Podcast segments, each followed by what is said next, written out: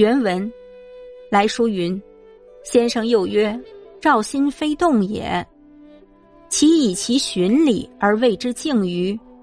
妄心亦照也，其以其良知未尝不在于其中，未尝不明于其中。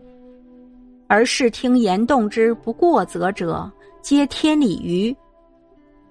且既曰妄心，则在妄心可谓之照，而在照心。”则谓之妄矣。妄与息何异？今假妄之兆，以序至诚之无息，切所未明，幸在启蒙。照心非动者，以其发于本体明觉之自然，而未尝有所动也。有所动，即妄矣。妄心一照者，以其本体明觉之自然者。未尝不在于其中，但有所动耳。无所动即照矣。无妄无照，非以妄为照，以照为妄也。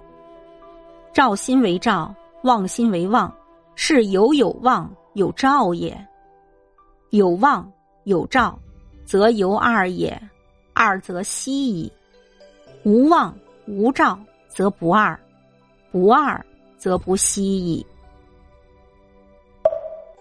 译文：来信又写道：“您又认为照心非动也？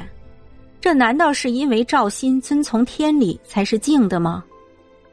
妄心亦照也，这难道是因为良知未曾不在妄心中，又未曾不在妄心中明细体察，而人的视听言动符合准则的全是天理呢？”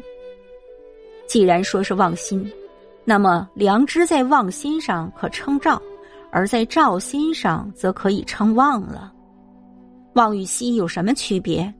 如今把妄心有照与至诚无息结合起来，我仍不能理解，敬请再指教。照心非动，因为它起源于本体天然的明觉，所以不曾有所动。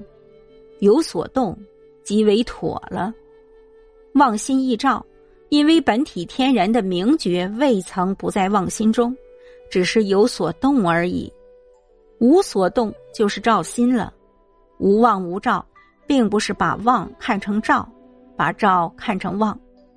如果说照心为照，妄心为妄，这还是有妄有照，有妄有照，就依然还是两个心。